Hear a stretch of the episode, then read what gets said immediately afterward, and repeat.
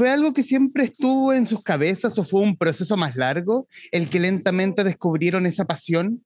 Las respuestas son muy variadas, pero en la mayoría de los casos es evidente que desde muy pequeñas estas personas manifestaban una enorme curiosidad sobre el mundo.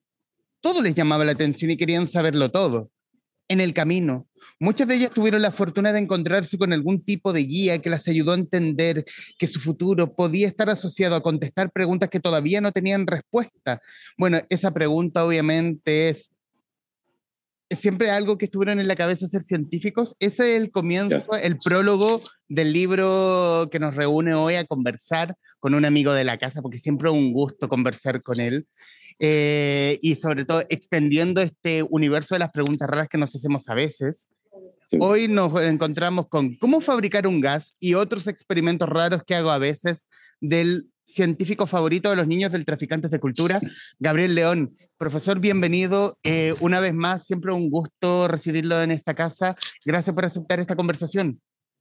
Humberto, muchísimas gracias por invitarme. Nuevamente un placer estar contigo. Siempre un momento de conversación agradable alrededor de los libros, así que muchas gracias por invitarme.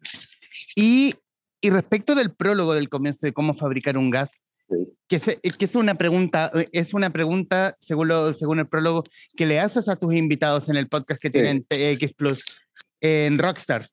Eh, y, que, y a lo mejor a ti te la han hecho tantas veces, pero, pero yo no te la he hecho a ti. ¿Cómo nace el científico? ¿Cómo se fue fabricando el científico en tu caso? Es que es súper divertido porque cuando uno le pregunta a las personas cómo se imaginan un científico, usualmente eh, dibujan, eh, pueden dibujarlo, eh, a un hombre viejo, calvo, con delantal en un laboratorio, solo, ¿ya? y además se lo imaginan siempre muy inteligente y como que, como que finalmente el estereotipo del científico domina la idea de cómo deberían ser los científicos. y en este programa que tengo en la radio, en el programa Rockstars en TX Plus, cuando uno revisa las biografías de las científicas y científicos que pasan por el programa, uno descubre que son personas comunes y corrientes, con vidas completamente mundanas. No son especiales, ¿ya? No son pequeños geniecitos que crecieron hasta convertirse en científicos. Son, eran niños y niñas muy curiosos que muchas veces gracias a un evento afortunado, a un libro, a una conversación, a un profesor o profesora del colegio, descubrieron que podían ser científicas o científicos. Entonces tengo la sensación de que cada vez que nace un niño o una niña, nace un potencial científico o científica. Eh, y todo tiene que ver en esa trayectoria de vida con qué estímulos, qué influencias, qué cosas aparecen. Eh, y, tengo la sensación de que en ese sentido la ciencia es tan común y corriente como la odontología, la medicina, la ingeniería, el derecho y otras carreras. Lo que pasa es que hay menos gente tal vez que las practica y por lo tanto menos opción de exponerse a ese camino. Pero tengo la sensación de que el científico o la científica nace cuando nace un niño o una niña, básicamente porque lo más importante para dedicarse a esto es ser curioso. No tienen que ser súper inteligentes, no tienen que tener nada especial, solo tienen que ser curiosos. Tienen que tener muchas ganas de entender algo en particular lo que sea. Cómo funcionan las sociedades, los átomos, las rocas, las células, da lo mismo. Y si sienten esa necesidad ardiente por entender eso, bueno, pueden convertirse en científicos. Entonces, eh, creo que es finalmente la curiosidad, que es una característica humana, súper común a todos, lo que marca ese camino. Eh, finalmente, contestando la pregunta, eh, el científico nace cuando esa curiosidad encuentra una guía que le permite mirar hacia un camino que está construido, ¿cierto? Que, es una carrera universitaria y qué sé yo, pero básicamente, y un poco haciendo cierto referencia a Ratatouille, cualquiera puede ser científico. Depende de las influencias que tenga en el camino y que por suerte, por azar, logre encontrar, ¿cierto? Eh, una vía que lo lleve a convertirse en científico o científico de cualquier área. Recordaba esa misma conversación en la presentación del libro de Ignacio Concha, de mm. Darwin, el país desconocido. Eh, donde e, e, e, estaba esa misma pregunta, sobre todo, ¿cómo, ¿cómo vemos nosotros al científico? Es, vemos al científico lo más parecido a Darwin, no al Darwin joven que demostrado en el libro, sino al Darwin viejo. y, también me lo y también me lo decía el mismo científico con Guayavera que estaba en, el, en la presentación. Exactamente. Eh, de hecho, es un experimento, Humberto, que se hace, se llama DUST, Draw a Scientist Test, la prueba de dibujar a un científico. Y, básicamente cuando las personas, los niños y las niñas, por ejemplo, de quinto básico, dibujan a alguien que hace ciencia, no un científico porque tiene género, es el hombre científico, no, no, no, dibujen a alguien que hace ciencia. Siempre dibujan a un hombre viejo, pelado, con delantal, solo en un laboratorio, que dice cosas que nadie entiende o con tubos que tiran humo verde. Así que sí, pues hay una imagen como estereotípica del científico que también se da, fíjate, en el, en el caso del escritor. Y esto es muy divertido, muy bonito. Hay un programa que me encanta del Ministerio de las Culturas que se llama Diálogos en Movimiento, que debe ser uno de los programas más bonitos que existen en Chile enfocados en estudiantes de colegio. Eh, y básicamente consiste en que eh, este programa compra libros de un autor, los lleva a un colegio rural, por ejemplo, en Curacautín, y se los entrega a los estudiantes de un curso, de un segundo medio, los estudiantes leen el libro y después él o la escritora va a ese curso a conversar con los estudiantes. Yo llevo años participando en este programa, lo encuentro precioso y la primera vez que participé, lejos, lo más sorprendente fue enterarme de que los estudiantes estaban muy sorprendidos porque el escritor estaba vivo. Porque para allá en su cabeza el escritor era siempre un hombre súper viejo, así como con loane, con barba y una pipa, y, o que se murió hace mucho tiempo. Entonces, ver llegar al escritor, que era un señor de 40 años, en guayabera y jeans y zapatillas, era raro. Entonces, hay que ver con esto. Y, que, a diferencia del escritor, eh, este, este, esta persona goza de buena salud. Y se ve. Exactamente. Se ve, se ve saludable, no tiene tos, no está muriendo. Mm. Entonces, es divertido porque finalmente, Humberto, los estereotipos condicionan todas las carreras, no solo la ciencia. En el fondo, no es un problema solo de la ciencia este. Es algo que es general a cualquier actividad donde hay un estereotipo con respecto a cómo debería ser el actor, el periodista, el odontólogo, el, abogado y, por supuesto, el científico. Ahora hablemos, eh, vayámonos directo a este nuevo libro, a esta nueva, a esta nueva aventura de las preguntas raras, de las preguntas raras verso. Eh, hay, hay, que buscar un nombre mejor que el que, acabo de dar. Eh, bueno, está, entraste con las preguntas, de, te fuiste con, la, con recetas con ciencia, y de pronto tenemos te fuiste a los experimentos, pusiste a Apache al, al, frente de un, de un experimento X. Y aquí en este punto, ¿cómo, cómo se fabrica un libro como este? Bueno, eh, fíjate que cuando publicamos el libro de cocina, que era Recetas Conciencia, eh, nos dimos cuenta que había una oportunidad gigantesca para salirse de la cocina, pero usar la cocina para hacer ciencia. Eh, en el fondo se mantiene la escenografía, que es la cocina, pero en vez de cocinar algo que te vas a comer, vas a cocinar otra cosa que te va a alimentar el cerebro, que es alguno de los experimentos que están en el libro. Así nació como conceptualmente la idea. Eh, y en términos creativos y en términos de cómo está planteado el libro, mantiene un poco la estructura de los libros de las preguntas raras. La idea es que Pachi, que es la protagonista del libro, como los libros anteriores, tiene preguntas que emergen de la cotidianidad, del hecho de estar vivo y de interactuar con el mundo y aparece una oportunidad para que el papá, en vez de darle la respuesta, la desafíe con un experimento que le va a permitir a ella encontrar la respuesta. Y eso se alinea un poco con mi, mi mayor deseo como comunicador científico, y es usar a la ciencia no para aprender ciencia, sino que usar a la ciencia para aprender a pensar. Que para mí ese es lejos el objetivo más importante que tiene la ciencia en los colegios. ¿ya? Eh, la ciencia es una gran forma de enseñar a los niños y niñas a que piensen con independencia, de manera crítica, de que sean capaces de cuestionar sus propias conclusiones, de abandonar sus hipótesis, de cambiar de idea, algo que hoy día socialmente es castigado, ¿cierto? Yo y usted hace, los políticos, hace tres años atrás usted dijo esto y ahora dice esto otro. ¿Cuál es el problema? ¿Cuál es el problema si aprendí otra cosa y fui capaz de decir, mira, hace tres años atrás me equivoqué y hoy pienso esto otro? Lo justifico y pienso esto otro. Entonces, eh, me pareció una idea que era, que era interesante porque permitía, más allá del acto mágico del experimento, donde hay espuma y hay luz y qué sé yo, permitía convertirse en un vehículo para aprender a pensar.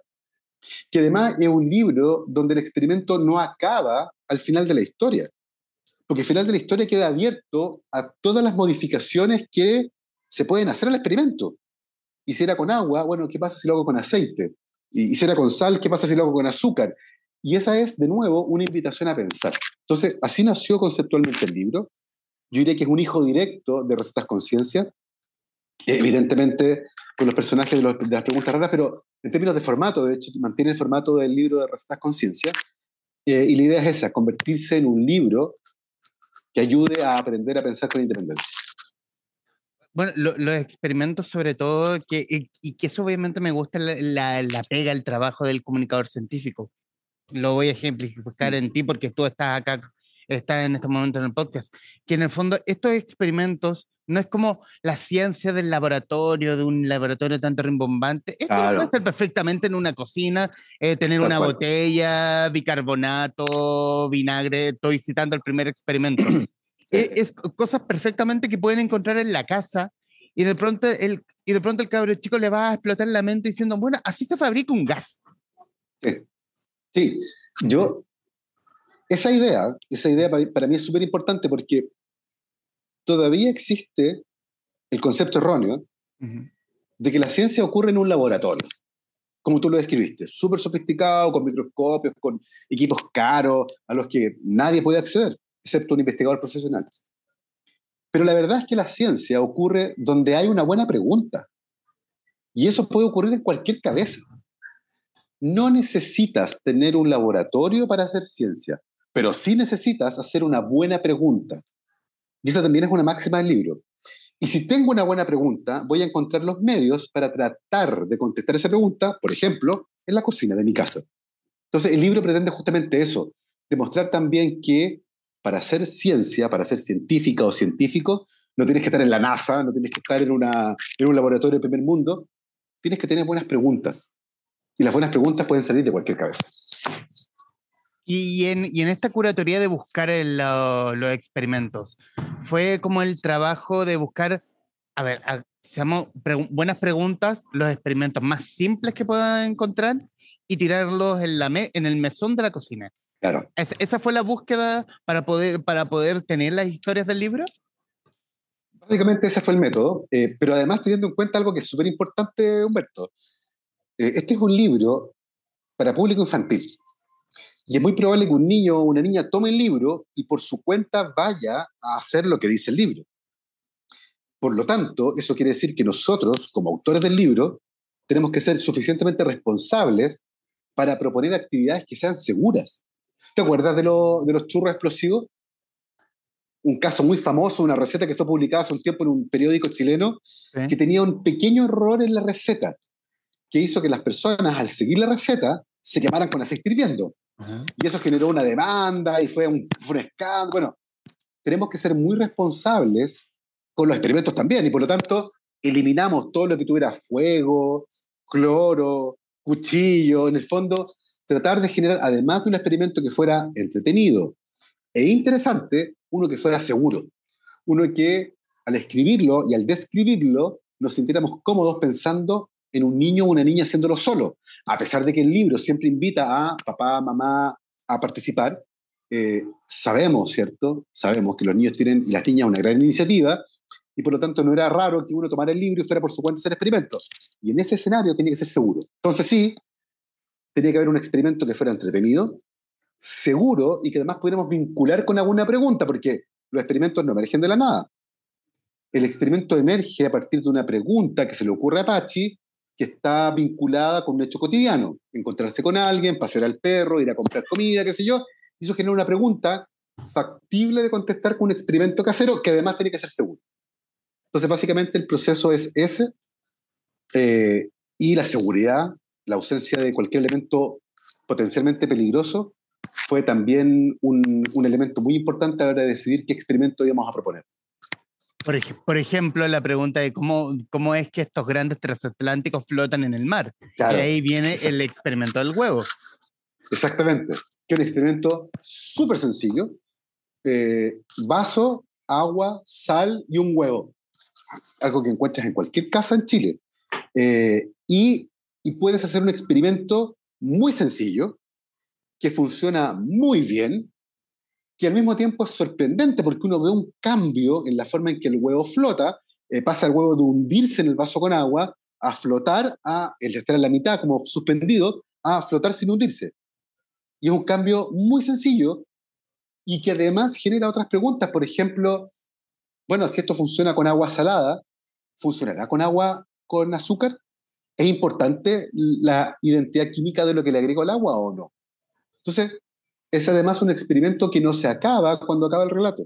Entonces, reúne todas las condiciones, emerge una pregunta, es sencillo, es seguro, es entretenido y además genera más preguntas, exactamente igual que lo que ocurre en un laboratorio cuando hacemos ciencia.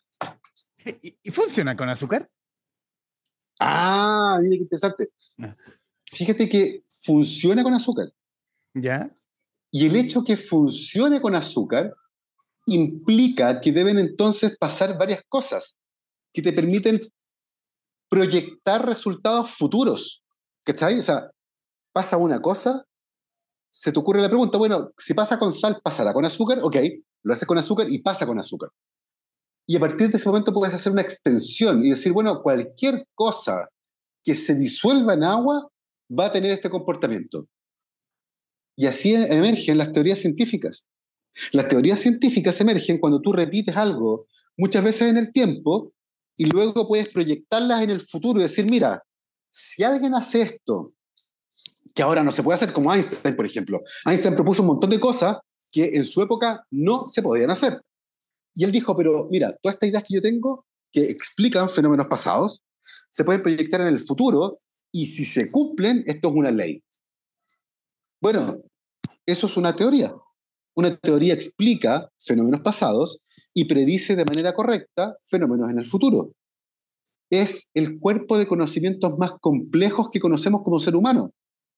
Y lo puedes desarrollar en una escala pequeña en la cocina de tu casa. Entonces, es una maravilla, es una maravilla.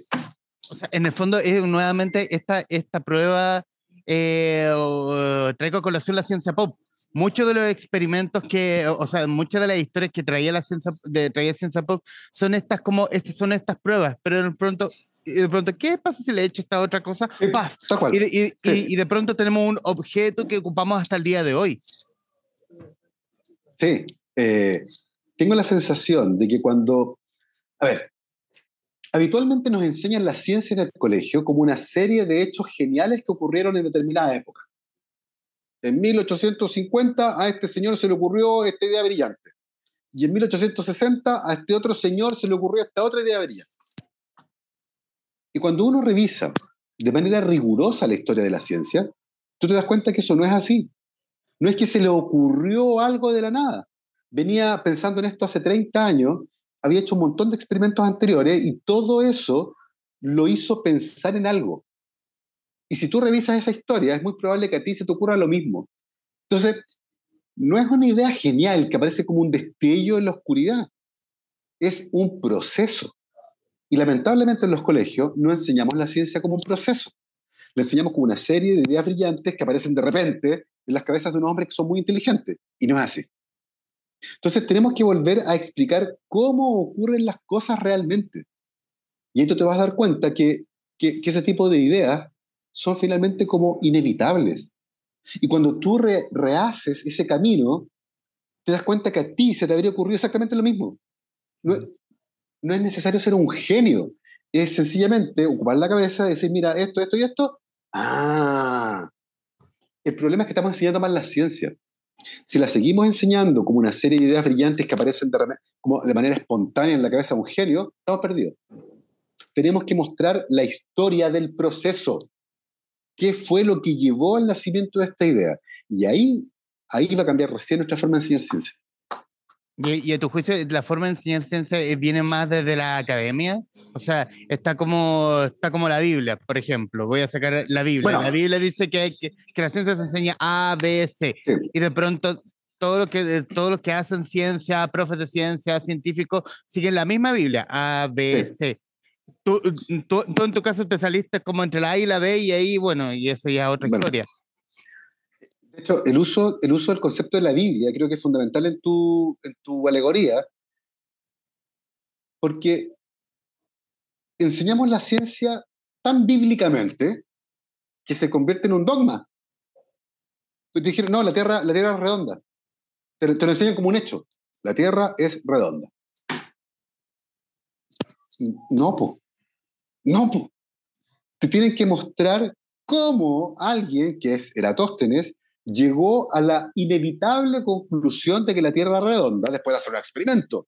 Si, si para ti la ciencia que aprendiste en el colegio es sencillamente una serie de normas que están escritas en un libro que es como una Biblia, evidentemente vas a pensar que la ciencia es un dogma. Y mucha gente me lo ha dicho a mí. No, es que los científicos son muy dogmáticos. O la ciencia es muy dogmática. No, po. La ciencia es lo menos dogmática del mundo. Se está desafiando a sí misma permanentemente y cambia de idea. Pero nunca enseñamos eso. La enseñamos como un montón de verdades en una Biblia. Y, tengo la sensación de que la forma de enseñar ciencia reproduce un poco aquello. Eh, una serie de ideas brillantes que aparecen de repente en la cabeza de alguien. Y es un grave, grave error. Gabriel, y, volviendo un poco al libro, hay, no sé, hay un experimento favorito que a ti te gusta, que a ti te gusta explicar, enseñar cuando vas a la escuela y decir, niños, ¿sabes que Esto es fascinante. Y, los niños y niñas, ¡paf! Le explota la cabeza. Sí, el primero, de hecho, el del fabricar un gas, que le da el título al libro, es un experimento muy sencillo, muy sencillo, muy seguro, pero, pero es tremendamente complejo en cuanto al significado que tiene. Porque tú tomas un líquido, tomas un sólido, los mezclas y se produce un gas. Estás haciendo una reacción química que produce un elemento que está en otro estado distinto al de los reactantes. Es un cambio que puedes ver fácilmente porque se infla un globo y te permite entender un montón de procesos que ocurren, por ejemplo, dentro de nuestro cuerpo, de manera muy sencilla. Eh, ese es un experimento que yo encuentro precioso por su sencillez y al mismo tiempo por la complejidad de lo que explica, que es el cambio en el estado de la materia en compuestos que son de naturaleza distintas, como el ácido acético, el bicarbonato de sodio y el dióxido de carbono. Entonces, ese experimento particular, que le da de hecho el título al libro, que es el primer experimento que aparece, creo que ejemplifica muy bien cuál es el espíritu del libro. Eh, y con una sencillez sí, casi como franciscana, porque de verdad es agua, bicarbonato, eh, vinagre, una botella de plástico y un globo. ¿Qué más sencillo que eso? Eh, logra hacer un experimento sorprendente con un resultado que es llamativo y que te permite hacerte un montón de preguntas con respecto a la química yo lo encuentro fascinante. Ese experimento en particular lo encuentro fascinante. ¿Y, qué, y qué pregunta está con las que te has encontrado en, tu, en tus charlas en colegios? Bueno, fuera de, la, fuera de la niña que alguna vez dijo, ¿por qué la caca de mi hermana es más hedionda, algo así? Que la mía, sí. claro. Eh, la verdad es que tengo en mi casa eh, una caja de cartón llena de papelitos con preguntas que, de hecho yo creo que ese registro, solo ese registro ya es material publicable. Porque, porque son pensamientos de los niños y niñas puestas en papel con preguntas que me hacen. Es material precioso que yo creo que vale la pena escanearlo y publicarlo porque es muy bonito. Eh, son, son las ideas que tienen niños y niñas en la cabeza. Eh, y por lo tanto, ahí hay una, fuente de inspiración segura para los libros que he publicado. Las preguntas que están en los libros no son mías, porque muy probablemente mis preguntas no, van a tener sentido para los niños. Son, son las preguntas que hacen niños y niñas en Chile y que tengo la fortuna de conocer porque voy mucho a colegios y cada vez que voy me reciben con más preguntas. Entonces hay una caja, literalmente una caja en mi casa, una caja de cartón, llena de papelitos con preguntas. Y de ahí salen las preguntas que alimentaron este libro, que han alimentado a los libros anteriores y que van a alimentar a los libros futuros. Y, y, de, y de eso obviamente vamos a hablar. En el libro también, y, aquí yo siento, eh, y sumando también a conversaciones anteriores, que fuera de la ciencia pop, eh, la ciencia oscura, yo creo que aquí vemos como pez en el agua al, Gabriel León, en, este, en, esta serie de las preguntas raras. Es como, es tu chiche, eh, es como a la hora que le tienes más cariño, pienso yo. Es que yo yo fui científico, pues ya no lo soy, me, me, retiré. Yo fui científico de laboratorio durante 10 años. Eh, gradué estudiantes de doctorado, de magíster, bioquímico, biotecnólogo. Y de esos 10 años, lejos, lejos, los momentos más bonitos, más agradables, más memorables y más entretenidos ocurrieron en el laboratorio. Lejos. O sea, yo me acuerdo de haber estado en el microscopio eh, con un estudiante, magíster, de magíster mío, haciendo el análisis de uno de sus experimentos y haber estado gritando en el laboratorio de felicidad por lo que estábamos viendo. Entonces, el, acto del descubrimiento es tan maravilloso, es tan, no sé, debe ser como hacer un gol en la final de un mundial. Ese nivel de emoción, cuando uno ve por primera vez algo que nunca antes nadie había visto y lo ves tú y eres capaz de entenderlo y explicarlo, es de verdad emocionante. Entonces, mi vida de laboratorio siempre fue muy entretenida. Y este libro ciertamente es el que mejor describe cómo es la vida del laboratorio, esa vida de sorprenderse cuando logras ver el resultado de un experimento, lejos. Eh, y, en ese sentido, este libro es muy emocionante porque rescata el momento del descubrimiento.